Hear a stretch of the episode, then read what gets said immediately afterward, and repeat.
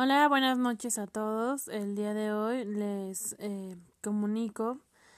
que con la salida de Trump del hospital se combate también las fuerzas enemigas que quieren derrocar a este presidente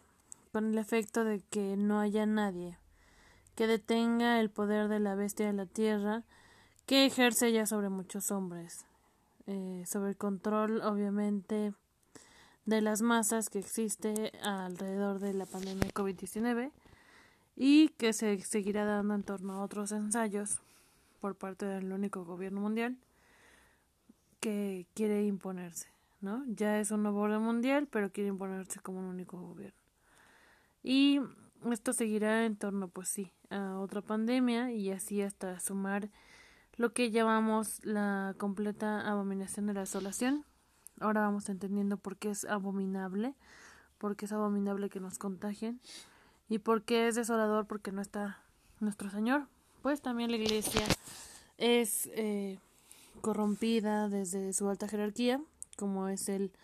falso papado de Bergoglio y su encíclica masónica,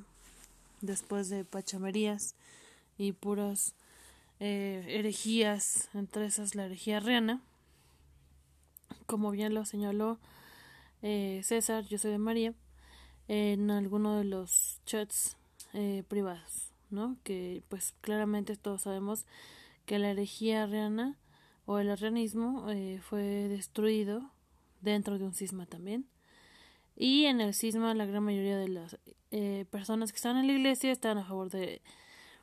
del arrianismo, ¿no? Entonces, pues es lo mismo acá. La gran mayoría de las personas que están dentro de la iglesia están a favor de este señor, que ni es señor, porque ya no tiene nada de respetable, ni es una persona a la que se le puede decir que es todavía criatura de Dios, dada las ofensas, blasfemias y herejías que ha pronunciado en contra de Dios, de la Santísima Trinidad y de nuestra Santísima Virgen, la Virgen María. Y por ende, pues seguimos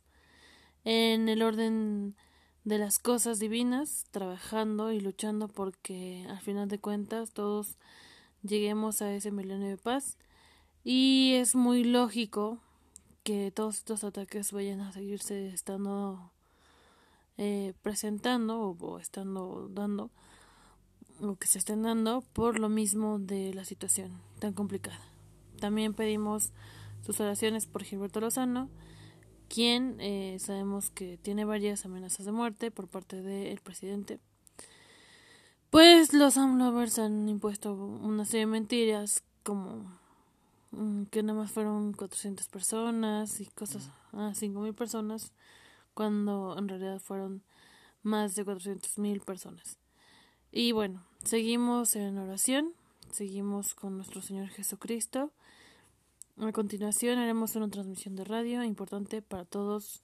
nuestros radiodifusores del radio 48 días pro vida y para los seguidores del canal de YouTube 48 días pro vida.